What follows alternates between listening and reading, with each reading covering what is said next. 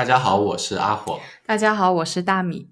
本期节目，野夜联合 Island 在新年为听众朋友们送出七口味葫芦茶饼新年礼包，祝愿大家二零二四年福禄双至。Island 是澜沧古茶集团旗下子品牌，取名自云南布朗族茶祖帕 Island 之名。葫芦取自云南拉祜族的标志。Island 将传统大茶饼变小变简，制成葫芦茶饼的形状，承载着文化意象，也传递福禄的祝福。那么这期节目非常感谢 Island 对本期节目的支持，也呃像我所说的，我们呢将会在本期节目的评论区和我们的听友群各抽取三位听友，为大家送出七口味葫芦茶饼新年礼包各一份。所以呢，大家赶紧积极的留言吧。这一期节目呢，我们也将会来为大家总结一下二零二三年吧。好，每次都是你问我很尬的问题，这次换我问问你吧。如果让你用三个词语总结一下这一年，会是哪三个词呢？我觉得今年给我的感觉是跟往年不太一样，因为就是放开之后嘛，感觉跟过去的三年的生活状态都不太一样。如果用三个词来概括的话，第一个词在我脑海里面肯定就是变化，第二个词的话应该是完成，这是两个我肯定会有值得分享的。第三个词的话，可能真的要说的话，应该算是平静。嗯，这三个词，那你呢？你的三个词会是什么样的？我啊，为什么先笑一通？因为我们昨天已经录过一遍了，对，所以 然后没录下来。但是好事是多磨。对啊，但是我我现在居然可以凭借坐在这把一模一样的话再讲一遍耶！嗯，啊，我觉得再讲有没有有点无聊，所以我换三个词：那是哪三个词呢？起伏、期待、空白。那比昨天好多了。昨天是三个非常 negative、非常消极的词，今天起码有一个中性的、一个积极的、一个消极的。嗯可能也不是消极。嗯那我们也说，今年其实对我们有之前有聊过嘛，对于我们两个来说都是比较特别的一年嘛。然后我自己印象中，我们的状态好像是年初在准备的什么，然后年终到达一个高峰，年底又逐渐趋于平静吧。说反了，如果是说体重的话，那是说反了。年初是在高峰，年中的话到达一个低谷，然后年尾现在又回到高峰现在又到高峰了。对，这是个悲伤的故事。嗯，那我们就可以按时间线来跟大家来分享一下我们两个人或者说我们台呃今年的一系列的一些活动吧，或者说一些我们自己认为一些高光的部分。嗯，嗯其实大部分重要的事件我们都已经录过单独的节目了。对，我们昨天在聊的时候，经常说到哦，今年我们做了什么？哦，对，你们可以去听哪期节目？对，所以我们经常有两个话痨嘛，把我们稍微做了一点什么东西准准准确点，哦，我是话痨，你不是，就稍微有点什么事都喜欢在播客跟大家分享嘛，所以大家对我们过去一年的这些事情其实都比较有多的了解。那如果听下来听我们接下来的分享，如果有什么比较疑惑的，说不知道你们在讲些什么的，欢迎大家倒回去听一听我们任何一期的播客。嗯嗯，在我们正式开始分享这一期节目之前，我首先非常想说的是，非常非常非常的感谢大家这一年的支持，嗯我们小破台终于突破一万的订阅，嗯这也是给我们有蛮多的机会可以跟不同的品牌合作。所以我们要拿到那个小小牌匾了吗？那个小奖杯吗？对啊，前两天小宇宙的工作人员小熊老师联系我们说，恭喜你们上一个台阶，将会给你们制作一个破万订阅的牌匾。不要跟他把他跟我的毕业证书放一起，啊 不用担心，我们以后还有两万、三万、四万次、五万次订阅的小牌匾。那怎么办？我们的书架放不下了。嗯，那我们慢点增长吧。对，除了每一位野生听友对于我们节目一如既往的支持之外呢，我们今年也是非常感谢每一位做客我们台的嘉宾，嗯来给我们分享的每一个非常非常激动人心和引人深思的一些故事吧，关于户外的故事。也希望呢，我们这一年的分享能给大家的生活带来一些些许的变化，或者说让你们在生活中能看到一些许的不一样的可能性吧，能开启你们探索生活另一面的一个小动力吧。嗯，对我们刚刚说的三个词呢，我们可能就会通过我们整个可能我们的按时间线来分享，然后呃结合这些具体的事件来诠释为什么我们会是这三个词来定义这一年嘛。首先年初我们当时在干什么来着？年初差不多跟这时候一样，刚从假期结束，去爬了澳洲最高峰，然后去骑了山地自行车，骑哭了对吧？对，边骑边哭，然后还在一个超大的湖里面划桨板，嗯，反正就是一个惬意的假期，然后回到舒适的家中，开始准备减肥、拍结婚照。对，拍结婚照是我们之前也在节目里说过嘛，就是我们一八年订婚之后，有听我们节目的朋友都知道，我们一八年订婚，然后准备是一九年回去结婚，结果呢，就是因为疫情搁置了三年，最后终于是拖不过去了，必须要回去办这么一件事情了。那我当时我们就决定说，哎，五六月份回去结结个婚。那年初的时候就要准备拍结婚照，然后我穿上那个就试西服的时候发了张照片。我在角落里偷拍了一张，然后被火他妈妈无情的嘲笑了，就是亲妈嘲讽。你这个腿怎么那么粗啊？这能看吗？你拍出来照片怎么看啊？喂，大家注意注意辨别是火妈妈吐槽火，不是吐槽我。对对，我妈就是就是他的嘴巴就是特别的毒，对我对我来说，嗯。最后那个词，那个声音很很形象，就是喂，就一脸嫌弃的那种感觉。对，所以我们当时就是拍完结拍结婚照，然后准备去呃减肥嘛。但是说说起拍结婚照，我们当时我们理想中的。拍结婚照的场地应该是说是在户外场景吧。我们以前设想过很多，刚来墨尔本时说，哎，这个地方这个山值得拍一下啊，我们以后这边可以在这边举个铁拍。结果最后最后是很很正常的那种，很正常，但是又是我们很喜欢的那种风格嘛。嗯，偏复古，然后选了。墨尔本几个标志性的点吧，对一些地标建筑，嗯，就就说我们当时年初的时候也没有预料到会离开这个城市，幸好拍了个正经的照片，对，也可以给我们做一个留念嘛。嗯，而且我们想着当时结婚是在国内办嘛，就带大家一起去看一下我们生活了。八九年的城市，嗯，这可能也是一种非常好的纪念方式，让他们了解我们的生活的城市嘛，嗯，呃，那几个地标打卡的建筑在墨尔本的话，也相当于都是游客必去的一些地方，有些地方甚至我们都是第一次去，是的，对，但是那些的确那套照片拍出来还是很喜欢的，嗯，我们我忘了不知道有没有在我们的 show note 之前里面放过，没有的话我们可以放那么一两张，让大家欣赏一下我们的那种风格，嗯，呃，但是经过是 P 过的，不然你们看到我的腿应该是非常非常粗的。对，总之我们分享跟朋友们分享之后，他们都觉得就拍的挺好看的嘛。然后那段时间之后，拍完照片之后，我们就开始说，哎，我要开始减肥啦。那段时间减肥，你觉得有什么心得吗？现在回想起来，我现在都想不起来我为什么要减肥啊。我们不是说要回去结婚吗？就为什么大家总觉得，哎呀，结婚就得减个肥才行？那可能是源自我妈的那句灵魂拷问吧？你怎么那么胖？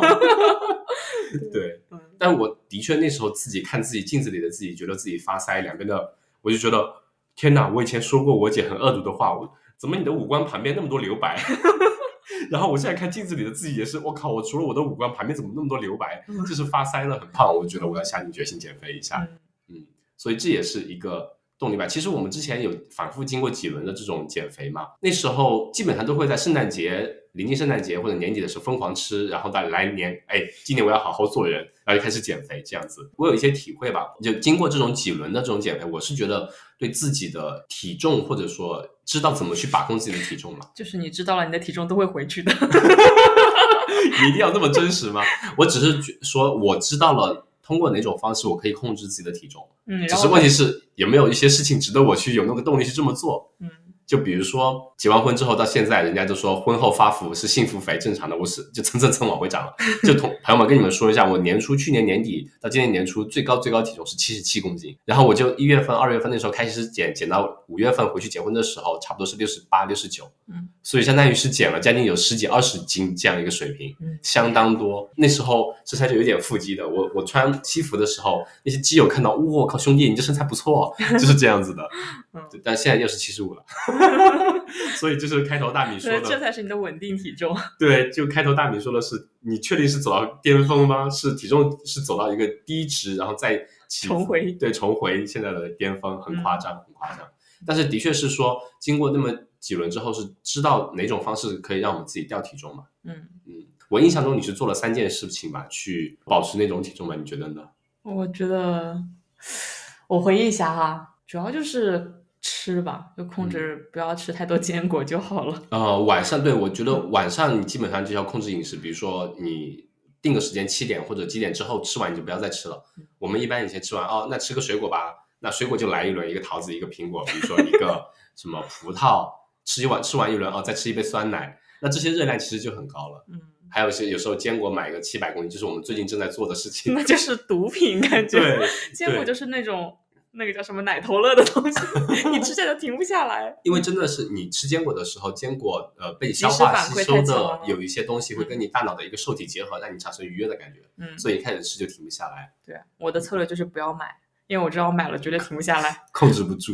除了这个之外，还有就是饮食控制相对干净一点。我记得年初的时候，我们之前是跟朋友聚餐，基本上每周末都会出去吃，而且吃的很夸张、很撑的那种。嗯，或者在这个家里，或者在那个朋友家里，然后还会喝酒嘛。嗯，这些就导致我们的肥胖堆积，而且运动那时候刚开始还没减开始减肥之前，就运动也没有很适当嘛，所以就会导致饮食和运动都没有跟上的话，那对身体体重就完全没有办法保持。那你让自己的饮食相对规律一点，然后开始运动，那就体重就能掉的控制比较好嘛。嗯反正我那时候开始差不多跑步一星期争取就三四十、四五十这样子。嗯我记得四月份吧，因为公司在搞一个什么 Active April，就是四月份大家一起记录你的运动时间，然后我还是那个月的 champion，就那个月我是最多的，拿了一百块钱的哦 cash 嘛。嘛，对 voucher，那个时候我就是天天去拼了命的就去跑步跑了，然后还有做力量这样子，我体重就掉的比较快，每次能看到自己的那个体重的下限都在不断的刷新下限嘛，七十四点几、七十三点几、七十二点几，一直一直往下降这样子。嗯嗯，所以只要把这两方面控制住，现在是知道自己是可以控制，但问题就是会不会有没有这个能力开始控制？但是我还发现另外一个点是经验总结，当你停止运动一段时间之后，你再开始运动的时候，会有一段阵痛阵痛期的。你如果熬不过那个阵痛期，就是比如说我已经三个月没跑步了，我今天突然开始跑个五公里，跑个六分多的配速，我觉得好喘啊，好累啊，然后你就哦太难受了，熬不过去了就停了，那你就很难再 pick up 起来。但是它可能会有个持续一个月的，都是比如六分配啊，跑个五公里都很难啊，跑个八公里也很累啊，你都很难。但是你熬过这个阵痛期之后，你再开始跑，你会觉得，哎，我跑个五公里现在很舒服啊，我可以跑五分半的配速也很舒服啊。然后跑着跑着跑到你的体能、心肺整整体都上来了，那你再会发现，哎，我的体能比起我刚开始跑之前那个阵痛期之前，其实有个很大的提升，而且一切又变得很自然、很习惯，你又会开始得到很多积极的正反馈嘛。如果一开始说，我天哪，我以前可以跑五分的配速、四分多的配速，现在只能跑个六分多，我还那么喘，心率到一百六，算了，不跑了，我不想面对悲惨的自己。我的经验就是，你不要挑战挑战人类的惰性，你不要给自己办一个两公里外的健身房，一下雨或者天气不好，你就各种借口不去。嗯，首先要便利，你之前上半年也是去了一个家附近，可能五六百米、六七百米、八百米吧，八百米的一个 CrossFit 的一个 gym 一样的，对吧？一个工厂。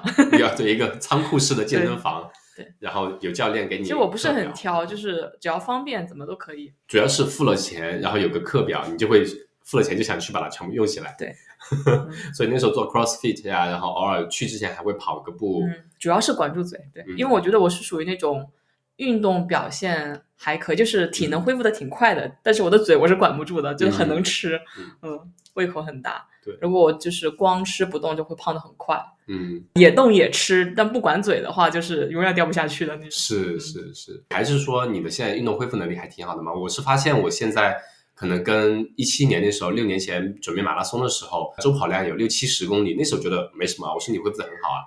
像我现在周跑量如果四十，我就觉得整个心都有点累，整个人精神萎靡。就是哦年纪大了年纪大了，年纪大了，身体恢复能力有点差了，真的有一点这种感觉。但是我会发现，比如说我饮食跟运动一起控制的话，有时候发现能量摄入或者营养摄入会跟不上。嗯，总之我是觉得嗯每次体重基数大的时候，你就 pick up 比较难。嗯，整体下来了可能会轻松一些。有时候你甚至在你运动上都不用 push 自己，他体重掉了，你自己就轻松了。就是不管是练，就是做有氧啊，这种嗯是耐力运动还是什么，就就感觉轻松多了。对，说起这个，我们上半年就非常喜欢，经常去我们的那个攀岩馆嘛。哦对岩馆这种就是更更好的例子，你都不用不用 push 自己，不用练，就体重掉两斤就可以上个难度。对，我们之前我记得刚开始还没减重的时候，就我大概七十六、七十七公斤的时候，那个大腿超粗，去爬好像就爬呃墨尔本这边难度的大概十八九这样子的嘛，就已经是上限了，觉得好累，好难，爬我。记得我的当时在朋友圈发，好像已经到二十三还是三十二。对我们体重降下来之后，能爬二十二、二十三的线了，我为什么会有三十二这个数？没有三十二，那是过老师的年度目哦标，可能再高一点，嗯对，是二十二、二十三最多这样子。嗯就你整体轻松了，身体轻了，爬起来就不费劲。总之，这边那几个月可能对我自己的感觉就是，我更加了解自己的身体了。随着年龄的增长，恢复能力变弱，但是知道怎么通过某种方式来控制自己的体重。但是就还是需要一个 solid 的一个目标，就是我要回去结婚，我必须减重，而不是说无 所谓那种。因为有时候我想想就很奇怪，为什么非得要减呢？就是你，你可以不关注体重，你就去塑形，就去练力量，你就看起来瘦也是可以。但是好像我们很难跟那个数字妥协。尽管你你可以不停的跟自己说，哎呀，体重只是浮云，多喝两一口水、两口水的事情嘛，维度好就行。但是维度这种事情，它的波动太小了，就是它可你可预见性啊，包括你平时的它的回馈就很很要很漫长的一个过程，就没办法因为维度的变化而坚持运动。但是体重就会比较，哎，跑了。你去跑个步，哎呀，轻了三斤就很开心。那但是我会就是看体重，当然就说我今天跑了步掉了三斤，我知道脱水，但是那个数字会让我很满足。对啊，对啊，就是就是这这这个意思。你不可能说跑了个步量一下还那个腰围还是没变，腿围还是那么粗，还有一亿。那个就可能像我今年上半年我在跑步的时候，一开始我就六分多的配速，然后跑了将近四月份、五月份，我准备回国的时候，我又跟朋友约了一次 park run，我突然发现，哎，我可以跑四分十几的配速跑五公里，跑了二十一分多的五五公里的 PB，嗯我说我的天哪，我原来还可以跑那么快，这是我以前的配速，一七年的配速，嗯那就是我长期就是五分多、六分多，一直 build up 自己的心肺能力。突然到一个阶段，我去跑了个测试跑，我天呐，我好厉害！你如果每天说哦，我刚拍开始跑六分多的配速，我要去跑个四分多，我要死了，我根本不可能跑不了那么多，就我不想跑了，就这种。疯狂骂自己，我这个垃圾。对对对对对，就是这样子。所以大家可以把目光放得长远一点。但体重这种东西，你跑完去早上起来空腹跑完，再回来穿拉个屎，衣服不穿衣服，你的体重绝对能掉。对。嗯那我们说完这个，就基本上那段时间结束之后，对于你来说，就是你开始去开启了一段 nomad 的生活。对，像去年我们也聊过，录了，我们也连更了几期。那时候是我是在新西兰过了一个半月，但是那次是只在一个国家，差不多大部分时间都在奥克兰嘛。这次是将近两个半月还是多久啊？两个半月，差不多两个半月，两个半月之前到对六月份才回来。到六月中才回墨尔本，一直在不同的地方乱窜。嗯，哎，那个时候我我突然想起来，我跑步一迈开腿，基本都是五分内的配速，对啊，而且我一说都没有。很累。对啊，但我像我平时 easy easy run 可能是五分半，有时候六分的，就嗯重的时候可能是六分的是我的 easy run pace，、嗯。但是那时候感觉好像也没有怎么努力过，甚至都没有进行专专门的训练，随便一跑都是五分内。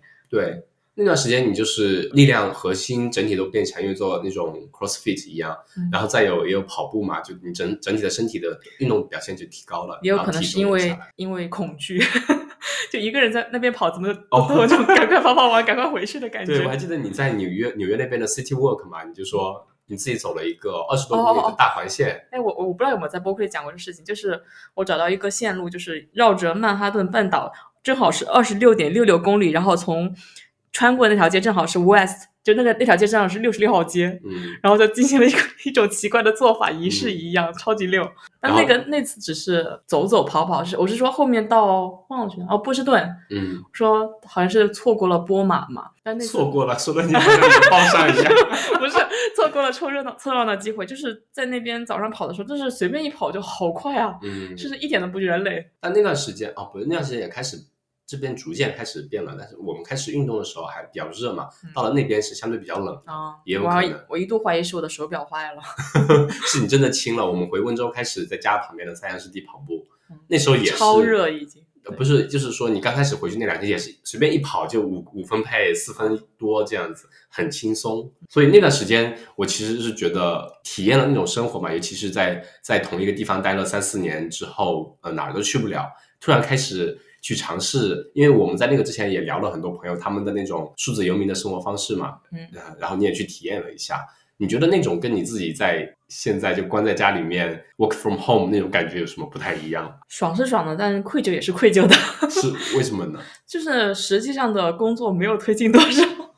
我是那种我是那种从小就那种，我要是没有好好复习期末，我就心理上先会觉得，哎呀，我期末肯定考不好，嗯，我我必须要全神贯注的复习了，我才能给自己暗示，嗯，我准备的很好，然后真的考得很好。然后像工作也一样，出去玩就其实就觉得没有那么专注吧，没有专注的工作，我觉得很多项目其实并没有实质性推进，就是白天玩一下，晚上愧疚的睡不着，经常失眠。对，但是那段时间说起失眠，可能也是跟在前面一趴应该可以提的提一下的，就是关于男生女生的那种呃运动以及体重的变化对激素的影响，可能也会有一点影响嘛。嗯，比如说你体重那段时间掉的很猛，到到后面是有一点点影响，比如说姨妈呀，嗯还有你的激素波动导致你的睡睡眠啊。上一次因为掉太多而影响例假的是十八岁，十八现在已，经二十八、二十九了，天对，依然但是依然会这样子。对，像像男生的话，就是我掉了十公斤，完全没事啊，嗯这个人精神状态巨好，但是晚上也睡得很香。我可能掉太快了。对，就所以这点可能大家如果运动的话，还是相对适当一点。但是我会有觉得我体重掉太快的话，我脸上那些皮好像挂不住，会有点挂相，显得特别老。那说回来，就说回讲啥来着？对你的那个、哦，失眠是吧？，对，我不知道是哪个是起因，因为那段时间其实工作压力也挺大的，嗯然后还各种倒时差，然后每天主要是我自己一个人出去嘛，就一直处于一种精神紧绷状态，可能嗯，也睡得不是很好，要计划呀，想想要去哪里呀，然后在这个同时又要要假装工作呀。调整时差来工作，来 match 墨尔本这边的工作时间，这样子嗯就会比较麻烦一点。但那段时间我是觉得，在我看来你是过得挺开心的，因为你在这边已经待了很久，很久没有出去玩嘛。嗯你每年可能都会有那么一两个月离开我自己去做一个独自的旅行，然后那段时间还是在结婚前的自己的那种单身旅行。确实有点对，你会一那种感直跟我说，哎呀，这个城市哪里好好啊，哪里好好吃啊，怎么样怎么样怎么样啊。比如说你在波士顿偶遇了那幅 Great Wave 的那幅画，哦，对对对，就好就这些不期而遇的美好就发生在旅途中，就会让整个旅途变得很美好。嗯除去工作的那部分，嗯对工作那部分的确是因为有时差，你会想说我在我这边的工作时间尽量把东西弄完，但是你那边。就墨尔本的时间和你那边是 mismatch 的时候，在你在休息的时候，这边可能会滴滴滴滴滴短信信息发过来，你看到就整个心紧绷一下，会有点难受那种。嗯但是你也去了城市，也去了，比如香港、澳门啊，还有深圳、泉州呀、就这些城市，可能之前都想去探索一下的。嗯啊，而且在每个城市都会去跑个步啊，体验一下，就很很不错嘛。这种旅行，嗯，嗯、那后面其实我呢，就是在这边看天天看你给我泼你去哪里吃了什么好吃的，去澳门吃了猪扒堡，那时候还说这就是 I 人跟 E 人很大的差别。嗯我去很多地方基本不找任何人的，嗯我就一个人去打卡一些种草了很久的地方，或者是看逛博物馆啊、美术馆，我就很开心。嗯我说：“哎呀，你好可怜，都没人陪你玩。对啊，我就会想着，你那天不是问我说，你想如果一个人自己坐一辆公交车出去旅玩，你如果别人告诉你这个故事，你会是什么反应？我第一反应是，天哪，这也太孤单了吧。然后你说，哇，那那就是我梦想的生活，我就应该去这么出去玩。对、嗯我一般去一个城市都会想，哎，我认识谁，然后找个地陪，或者说 找朋友来一起，啊、对吧？接待一下，然后告诉我们一些去哪里玩、值得玩的什么地方，去探索一下这样”子。嗯，挺好，我们这样综合一下。嗯，但是说起这个，我其实我发现我可能以前的 E 可能有百分之八九十吧，嗯跟你在一起这么多年之后，我的 E 只有百分之六十多的 E。我我的 I 从始至终都是百分之九十六，我都没有见过别人 有比我更高的。所以我的 E 是强不过你的 I 的，我要逐渐逐渐的变为 I 做 I，从 E 退化成 I，那也不必了。就是我来这边看你 share 了那么多好好玩的地方之后呢，我就开始回去上海嘛，跟你见面嘛，嗯，然后就开始回去准备婚礼。哎，我们到上海的是不是第一天还当晚就去了一个不博物馆不眠夜，还是第二天？不是，是第二天了，因为第一天哦我到了，已经那个飞机延误了嘛。第一天到了，先去吃了个九尾鸭。对啊，我就是怎么说呢，朋友们，因为澳洲在墨尔本那边是没有夜市这种东西的，然后到大家到五点多、五六点钟，可能餐馆都七八点就关门了，根本没有宵夜这种说法，导致我每一次回国看到街上不管什么开着的店，都想钻进去试一下。而且你想呀、是一个减重了十几斤的，哎，十几公斤哦十几公斤。公斤，就是本来就什么都很馋了，各种管着嘴，对，看到这种街边小吃特别想吃，硬要拉着我去吃绝味鸭脖。因为那是旅酒店下面最近的一个拐角处就有一个这么个东西，我就想说，那我一定要买个尝一下。结果发现并不怎么太好吃，然后老姐给我点了好多外卖嗯，然后有烧烤，我天呐，我好撑，但是好好吃，我就疯狂吃疯狂吃，我也不管它我有没有在做十六杠八，也不管它是不是半夜了，我就落地之后就疯狂吃这样。嗯，对哦，那时候也是基友来接机，秋伟嘛来接机，哦真的觉得好开心，好多年没见。嗯，那我们说一下婚礼吧，就是在上海碰接到之后呢，我们就回温州去办婚礼嘛。待了几天才去的吧？好像。在上海，上海待了有两天吧，因为我要先去公司那边工作了一对下嘛，然后又去了上海，呃，回了温州，然后又去了回了温州，宁波又马上去了宁波，对，参加了基友的婚礼，呃，跑了个东钱湖，对，然后呢又回到了温州，这样子。想借鉴一下人家经验，发现借鉴不来。对，他他们的婚礼太自由，就是也不是太自由，就是真的是只有朋友在场中午。对然后晚上的话是跟我们比较像。对，那我们我们基本上从早上开始就是大部分流程都是为家人那些温州一些传统仪式而做的准备。对我们其实，在前半年准备婚礼的时候就已经达成一致了，就是这是一个给父母的婚礼，对，就就是你不要抱太大的期望，自对己就不会失望。百分之八十让父母满意，基本上在他们满意的范围内做一点自己想做的东西。嗯，所以我们自己想做的，大家可以去参考一下我们那期 关于我们结婚的那期播客，就是邀请了很多朋友在现场，我们玩了玩小游戏，然后彼此做了一个真心表露吧。嗯 因为我们这这些邀请到现场的朋友都是关系非常非常非常好的朋友，是已经有五六年没见了这样子嗯，所以很难得大家聚到一起。因为我们回国时间相对比较短嘛，如果一个个见面，时间也来不及，地理上也呃不允许嘛，所以就只能辛苦大家来跑到温州来参加我们这样一个婚礼，来跟我们玩一场喜欢玩的，或者说按照我们的方式来嗯、呃做一场活动吧。我记得我好像在发言稿里写的，这是一场角色 play，对。剧情角色 play。对对对对嗯，呃所以那段发言我们当时还是挺蛮感动的，就大家还是可以回去呃听一下我们之前的，好像也听不。大清吧，因为哭的稀里哗啦的。对，好多朋友都哭了，包括我们自己也哭了嘛。嗯但是总总体来说，婚礼还是跟我们设想的差不了太多，都还比较按顺，反正就是按流程来吧。嗯，但我记得有个事情好像之前没说，就是那天居然阳了。哦，对，关键那那个局面很很搞笑，你想一下，我们我们是有三十几桌人，大概三四百人，三百。我我是我们是要那种我们的传统是要挨桌敬酒的，对。然后然后我新娘是阳的，但是那段时间其实五月份就大家就是大家都。无所谓。然后包括来参加婚礼之前，有些朋友也说，哎呀，我阳了。我说没事儿，大家都阳了，没关系。对，而且就有些亲戚说，在结婚前一天说，哎呀，我今天发烧怎么办？然后第二天他出现这种，哦，没事，我好了，昨天烧了一天，今天我一点事都没有啊。就那段时间正好是大家各种大爆发的时候吧，就可对能多多少少都有点，就大家一群小洋人 聚餐，对，所以基本上就没有 没太多人神奇的体验。对，嗯但是对，反正就整体都还是比较那啥的，但这下来可能就还比较累吧。我记得我们到晚上的时候，我们两个人都相互脱水，脱水凹陷。我就是到晚上太累了，那天其实很挺热的，拍拍照拍了一天，录制也录制了一天，但整体都还不错，只是说没有更多的时间能陪我们的朋友玩一玩嘛，因为那天是星期六，然后第二天朋友们有几位是留下来到中午玩一些，有些第二天一早就走了嘛，嗯所以没有陪大家好好再领略一下温州的风光，对吧？嗯 虽然前一天晚上是吃了一些温州的小吃，还不错，比如说老李买的松糕。对，嗯，就还是希望说以后能多有机会回去再跟大家见见面啊。啊，你不是现在就是一个小时之后就要我一个小时之后去机场要回国。对，因为昨天晚上其实录好了节目，但是节目录制失败，所以现在重新录制一下。还在赶飞机之嗯前。但我也就回去待一个星期嘛。嗯，所以婚礼呢，相当于是我们的一个高光吧。前面的半年都在为婚礼做准备嘛，包括身材管理啊，包括心理建设啊，以及拍照啊，以及那些流程呀嗯。然后回去之后紧赶慢赶的去试婚纱呀、试妆呀，就各方面的东西。然后婚礼之后呢，就我们又是做了另外一场活动，大家也可以看到我去听我们的系列节目，就是冈仁波齐徒步系列节目。那期节目其实非常非常感谢有台越野 Talk 的主播深交和园子，呃，没有他们可能这个行程也不会成型嘛。嗯，其实我们之前完全没有想到说深交只是年初的时候说，哎呀，我们等你们回来吧，我们约一个哈巴雪山。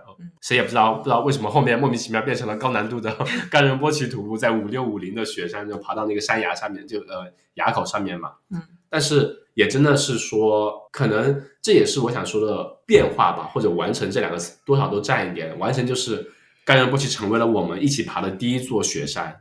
嗯，一起去走爬了这么多雪山，然后变化的话是这件事情原来完全没有在我们的年度计划里面，只是突然有那么个机会说，哎，我们一起去爬一座山，然后多亏了深交园子帮我们链接连接了一些赞助嘛，多特、Ultra 以及呃黑冰来给我们提供了装备的支持，我们才能使得这次行程能成型，也去领领略了一下祖国的大好河山嘛。其实我们过去几年一直说跟很多嘉宾去聊，他们跟我们说，哇，我们西部或者说中国有好多好多的徒步步道非常漂亮，嗯，然后终于我们体会到了，真的是非常非常的美。它我们当时录完节目之后，像我说的，它的后劲儿很足。然后我其实现在还是有时候会会回味嘛，包括我前段时间刚入职的时候，公司说，哎，你发一张你的个人照片，我发了一张我在雅考上面的照片，我觉得那就是我很骄傲的一件事情。嗯，嗯，真棒。嗯，你觉得呢？当时那个行程，如果现在回忆起来的话，是对你来说是什么感觉？感人勃起，一个高手带着两个两个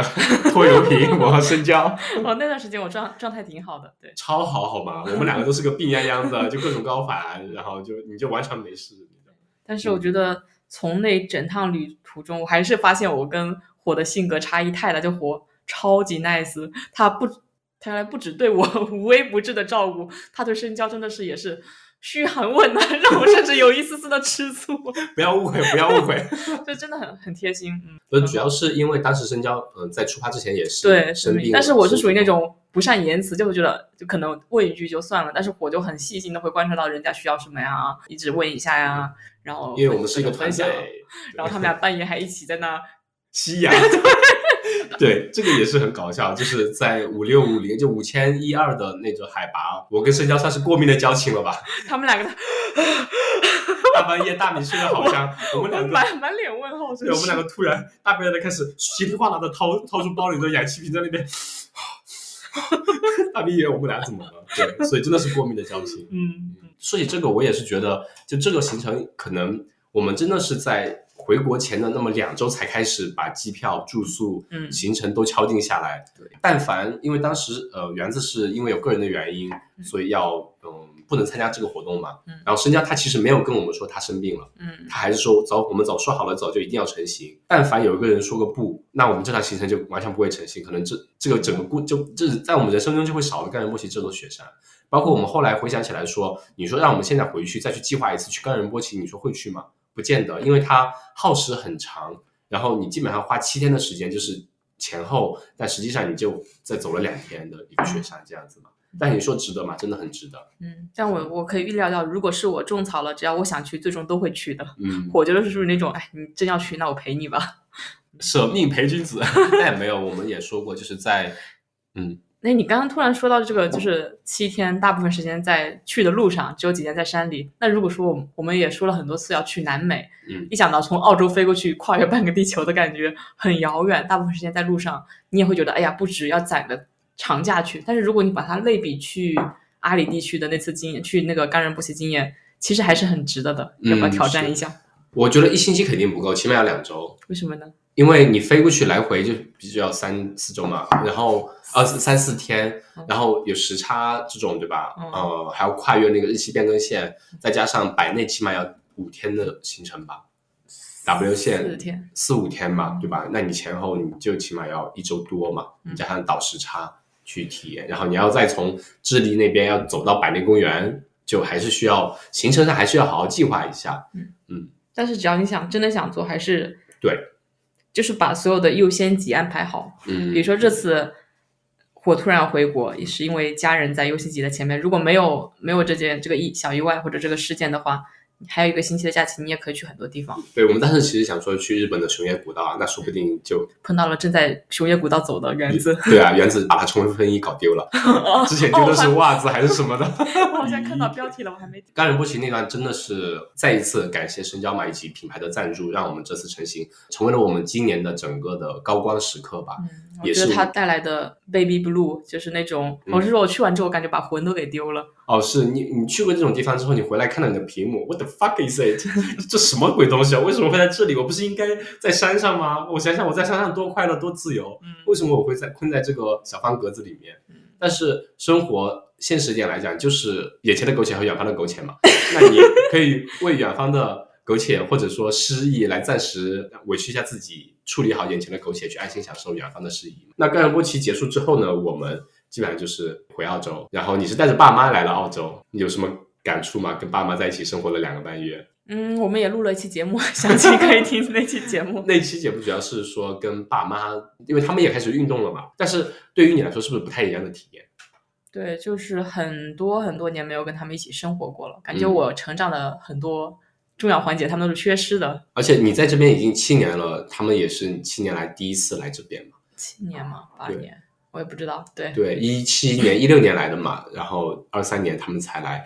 但是因为头四年他们说哦你还在读书，我就不来打扰你啦。想来参加毕业典礼的时候，因为疫情一直来不了，毕业典礼拖了两年。后来还是你的这边的姨父姨母，就是南哥、佩佩姐来，姐他们还有 Sophie、杨迪来参加嗯你的毕业典礼，这样子跟爸妈在一起的感受，就是其实也是更近距离的跟他们生活在一起，接触到了，就更了解他们了吧。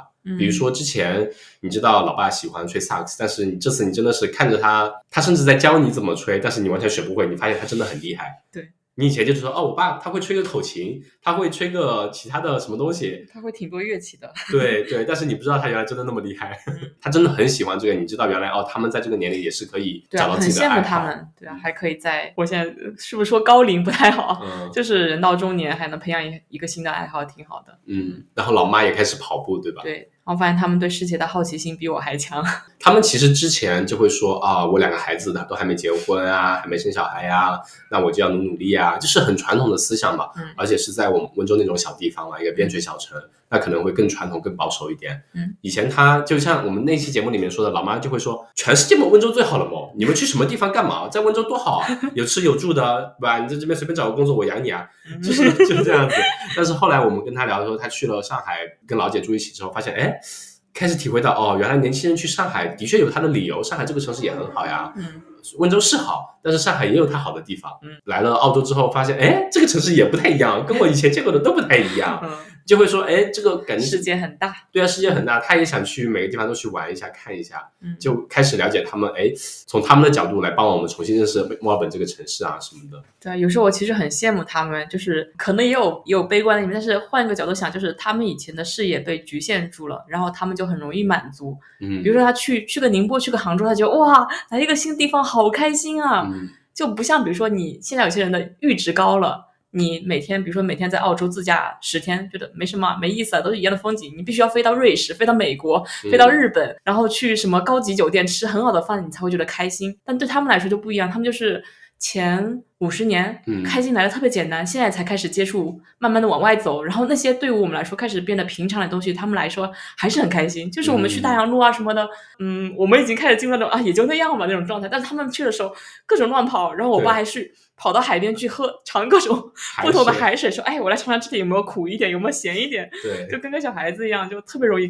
满足，然后我觉得挺羡慕的。而且之前问老爸说要不要去哪里玩，他说不去，不去，我要在家里去萨克斯，去那些没意思，你开车两个小时太累了，你们累，我我也不想去。但是去了之后，他都是第一个开门下车，拿出手机拍视频、拍照片，非常享受当下。对，而且老妈也都会到一个地方就开始打开抖音录视频。我女儿带我来大洋路，好漂亮，就这样 把这个发给她的小姐妹们看，这样对，所以就还是能看到他们会为我们生活感到开心吧，也会开始享受我们的生活。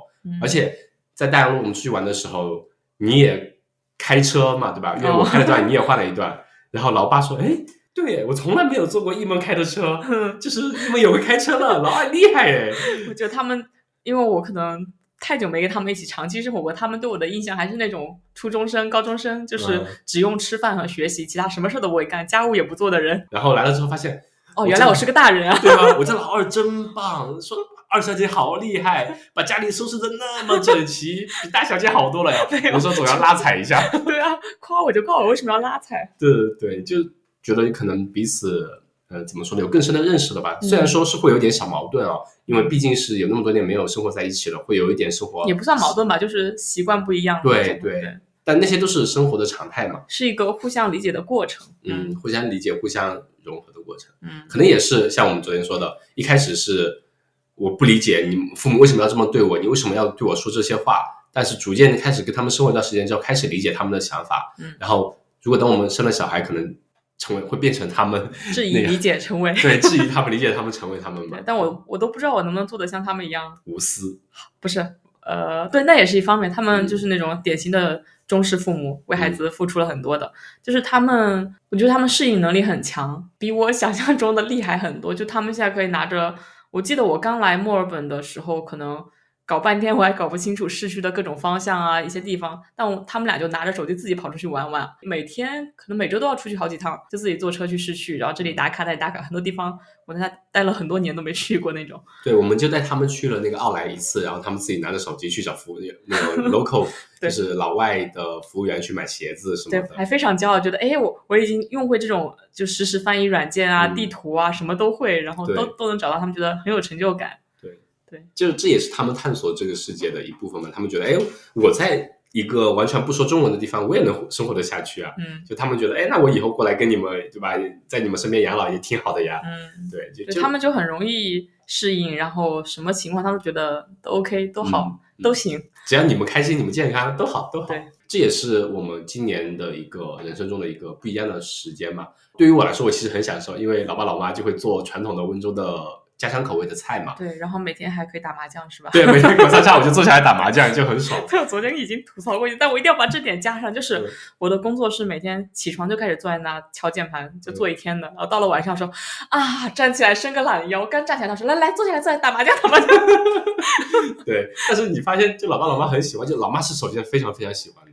嗯，对，然后其实老爸以前，老妈说我年轻的时候，年轻的时候打麻将都被你爸骂的，你爸都不让我去打。但我妈真的很厉害对，，老妈真的很厉害，我都不知道她是是不是学过什么概率论、什么统计学，真的好牛啊天啊！赋异禀，很聪明的。也不知道是运气好还是咋地。对，问题是就是年轻的时候，老爸因为赚钱做生意很辛苦嘛，都不让老妈去做这些，说不要去那些，我们安心做自己的生意，不要去打麻将，那些都是黄赌毒，有其中之一，不要去占有那些东西。我肯定是遗传我妈，不是，问题是我们开始打麻将之后，老爸就是一开始打了两个晚上，说这个我不会打，我从来没打过，这个东西不好，学起来没用。打了两个晚上之后，我们每天晚上把他输的精光，还道歉十几张。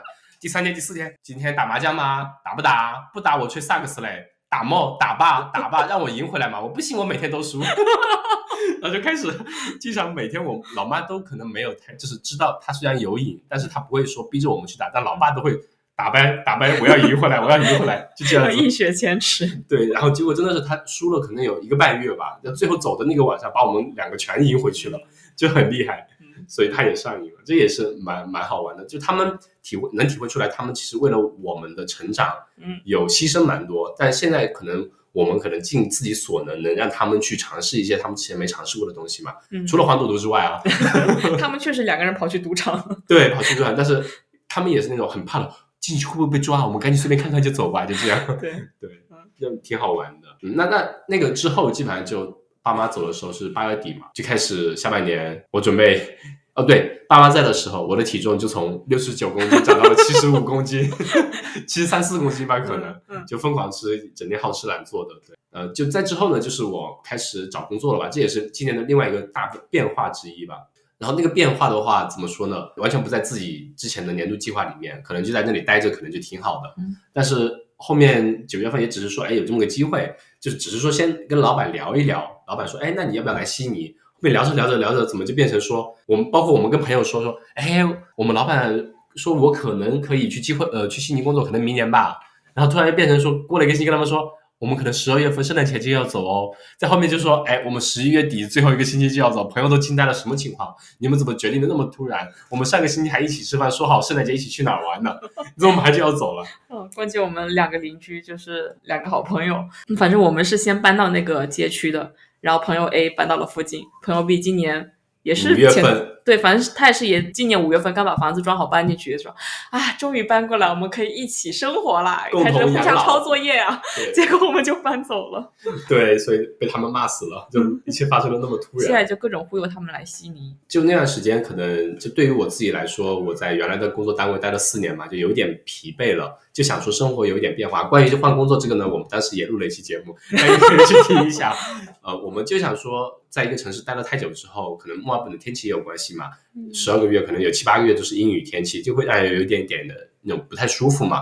就想说也都玩了玩遍了一些地方，就想去探索一些不同的地方，换所以换一个城市其实蛮好的。嗯然后我们自己真的从九月份开始聊着聊着聊着，然后九月底十月初确定签完 offer，然后十一月中下旬就二十多号就搬过来了。嗯。其实一切发生的很快，我们就超有效率，我觉得，对。因为我们九月、十月确定之后，然后开始我们要想怎么搞家具，拉了个表格，先去算怎么弄家具，又拉了个表格，哎，可以看出来我的我的性格就是喜欢拉表，是吧？嗯 然后又开始找房子，然后嗯对比了一下区域啥的，嗯，选区域，然后看房子，就小弟帮我们看了好多房子。对对，在我们我们在上一期找房子的节目中吐槽过，我有吐槽过火，哎呀，好烦啊，租房，好烦，好烦啊，好贵，好贵啊！说你知道具体的数据吗？你知道哪里吗？没有，你只有个大概的概念。就觉得很贵，就觉得很贵。对，但是你要要一旦你不能一直停留在想的那个阶段，你要坐下来把它细节落实下来，就发现没有那么复杂。这也是我想说完成和变化的一点吧。今年可能有好几个事情，比如说去干仁波齐啊，比如说换工作啊，比如说搬家呀，比如说要不要买家具啊，就很多事情我们在脑海里面有时候可能想着它有多复杂多复杂，就真的很难。但是我们真的坐下来列个表，嗯，就把它数据量化一下，或者说把它的那些优优劣都给列出来。嗯，那其实你在列的这个过程中就会有。我还有个嗯体会，就是当搬家和找工作，或者说要不要带家具走这些事情，是你生活中比较大的一个烦恼的时候，你会不想去干它。嗯但是如果你有个更更不想干的事情，你会把这件事情给干掉。比如说工作，对 就说跟以前写论文一样，我就是不想写论文，我会把所有那种常年堆积的 to do list 全给干完了，哦嗯，挺不错的。很多事情你想着它很难，你不去做，那永远不会发生。对，想着难，你想想更难的那些事情，就你就会愿意做这个事儿了。对你就会想着说，坐下来把那些优劣都列出来，去聊，嗯去看一下。你在列的这个过程中，你其实你内心就会告诉你，你更倾向哪种方式嘛。嗯，然后那些事情就会逐渐让它发生。嗯，对我觉得这也是可能今年我学到的。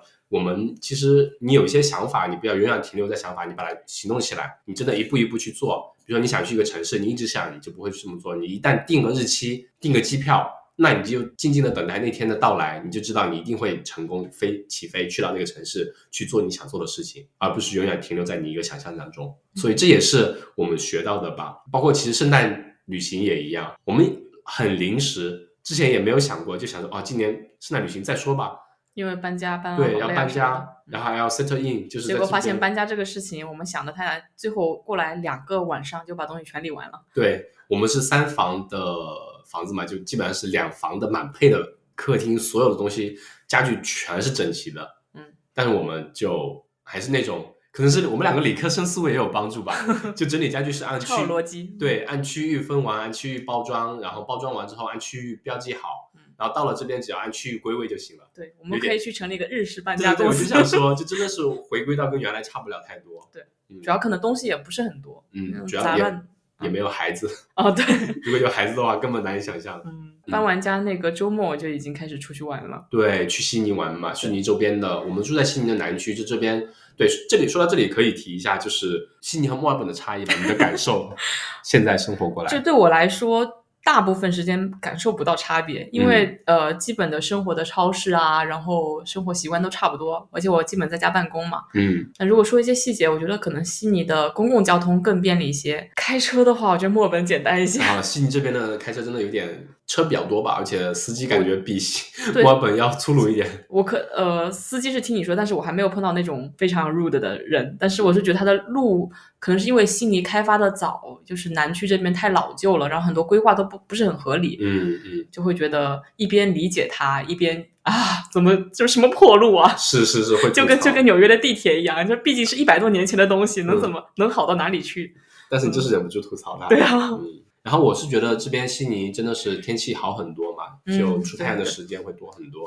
然后我们在南区这边其实相比较而言，它的水系很发达，我们基本上开车半个小时之内就可以看到外海嘛。嗯然后还有山山崖这种悬崖这种，就山和水都有，我们都能站到，就很很喜欢。然后在墨尔本那边，可能去山里都要四五十分钟，我们住的地方哦，对去山里要四十多分钟，然后去海边也要五十多分钟。然后如果真的要去到那种外海的话，那开车就是两个半小时去大洋路才能有这种风景嘛。所以在这边就这一点对我们来说其实还蛮不错的。包括我们家附近有内湾的一些海边，你跑步基本上每天十公里就可以嗯就跑到海边，然后在海边逛一圈回来，这样对就很很舒服。然后，然后我妈去帮我算了个命，她说我上半年运势状态不好，或者是前段时间状态不好，是因为缺水。嗯，然后他给我去求了那种带我名字的水晶，我我这次回去就给你带回来了。就是就是这是另外一条，就是你说中国人说缺水水晶，但是水晶在英文里面跟水完全没有半毛钱，完完全就是水晶跟水没有半毛钱关系吧？对，没有关系，。就从化学元素上分析也没什么关系。关系但但我们搬家这个事儿吧，就是有，它是水河的一些东西。哦，好吧对。但我们搬家之后，就是确实搬到一个水系特别发达的地方，还是个 flooding zone，对水特别多。对他们还算算命算了一下说，哦，悉尼，你们呃，你你孩孩子，你对送搬到悉尼去，运势会很好的，这财气不用愁的。然后今年会生个儿子啊，明年 二零二四年会生个儿子，然后惊呆了，就连这种都能算，他怎么那些算命先生怎么不给自己算一下什么时候能发财呢？对啊，但整体整体而言都还是蛮不错。然后我们呢，我我刚刚想讲讲这个是想想起一个点，就是虽然我不是很信哦，但是我会我会慢慢的暗示自己一下，嗯，我的运势变好了，嗯就会给自己一些鼓励吧。我本来觉得这是不是什么伪科学啊，然后搞迷信，但是我那天看到一个一个视频说谷爱凌哦，嗯他每次开始重要比赛前，她会给自己念一道咒语，就是我是为了自己做一切，我是为了自己而比赛，就是。他也是会给自己很强的心理暗示，然后再去进行比赛的。其实有时候心理暗示还是有用的，虽然它是以在我这里体现的还是一种迷信的方式。嗯，我已经搬到水多的地方，我应该不会再难过了吧？因为你你的泪都变成了水，已经流走了。这是什么土土味情话吗？呃，我觉得主要是天气也是一部分嘛，加上自己的心态，在一个新的城市，你就会有更多的注意力放在向外去探索嘛，而不是说在一个熟悉的城市你待了太久了，你会在自己的觉得舒服的地方就不想去外面去探索，因为没有什么东西可以吸引你的注意力嘛。嗯那我们也是，嗯、昨天其实才完成了一个九天八夜的一个自驾游嘛。之前我们在墨尔本的时候，都是墨尔本往阿德莱德啊，或者墨尔本往悉尼来回倒腾，在沿海啊，在这一圈去玩。然后在悉尼往北的海岸线从来没有去过，我们之前是飞过去的，就没有飞到。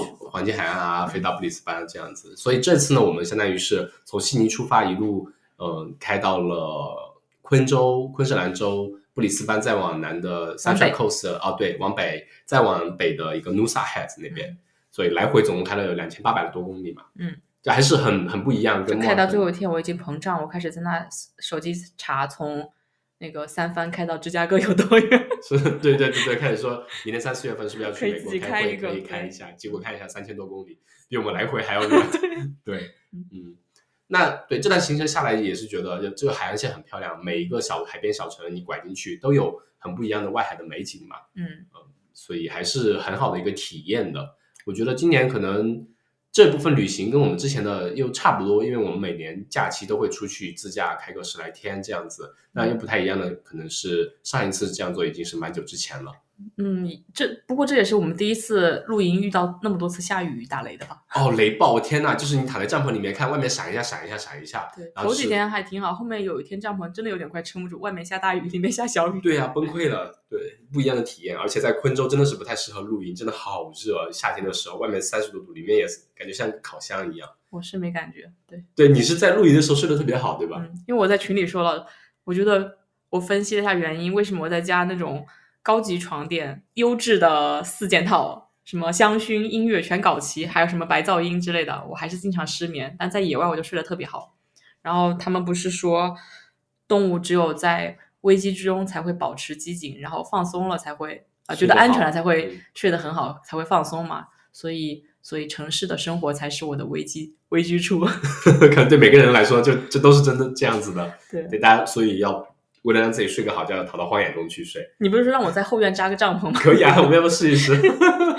不要雷电交加的时候就行，不然就倒霉了。那我们回来之后，其实基本上今天已经是十二月三十一号了嘛，嗯我们这期节目上线的时候应该是已经新年了。嗯我们回顾一下我刚刚说的那几个词吧。就我说的变化，就是我工作发生了变化，嗯，然后有一些意料之外的惊喜发出现了在我们的生活中，比如说就去了冈仁波齐啊，意外意料之外的完成了一座人生第一座雪山，然后呢，嗯，情理之中的去完成，完成了我们的婚礼啊，完成了带爸妈来这边生活了一段时间呀、也完成了自己一个工作角色的转换呀，生活的城市也发生了变化。然后第三个词是平静吧，我当时说的。平静的话，可能对于我个人来说，就是到了这个年纪，会发现说生活中真的很多时候有很多变化，不会那么焦虑，会开始拥抱那些变化吧，就知道到了这些阶段，开始有一点说哦，变化它出现在你的生活中肯定是有它的道理的，你不需要让自己焦虑，你只需要学会去接纳它，或者说以让自己以一个相对好的状态去接受它吧。那在面对生活中出现了很多变化的时候，会以一个相对好的姿态、好的状态，让自己的生活的每一天能过得相对舒服一点。那以上呢，就是大概我们二零二三年的一个简单的回顾。期待一下二零二四年吧。去年我其实是或者说二零二三年是已经立了很多 flag，但是很多没有达成，比如说公众号呀也没有保持更新。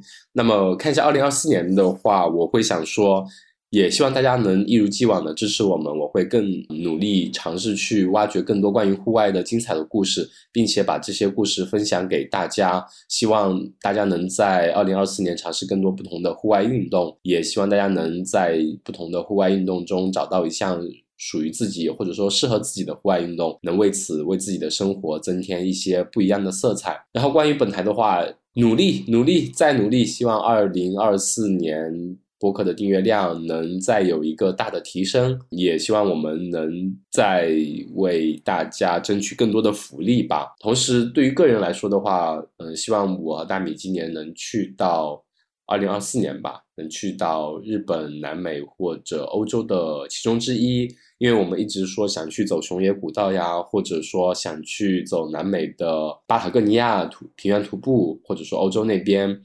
很期待，这先不不说的太满吧，因为去年本来说二零二三年的十月份想要去南美，但是因为我临时换工作，所以未能成行。希望呃二零二四年能有一个突破，大概就是这样。然后呢，本期节目也还是同样的，非常感谢艾冷对于我们本期节目的支持。爷爷会联合艾冷在新年为听众朋友们送出七口味葫芦茶饼新年礼包，祝愿大家二零二四年福禄双至。那么大家也要积极的在我们的评论区小宇宙的评论区跟我们大家一起分享你二零二三年关于户外的高光时刻。我们也会在评论区抽取三位听友送出二零二四年的新年礼包一份。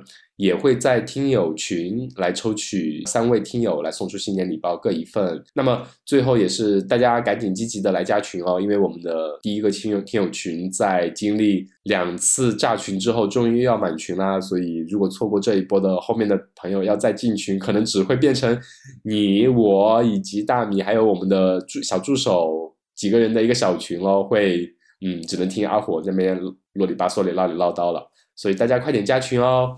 那么最后祝大家二零二四年平安顺遂吧，能找到自己生活中的 B 面。好的，谢谢大家。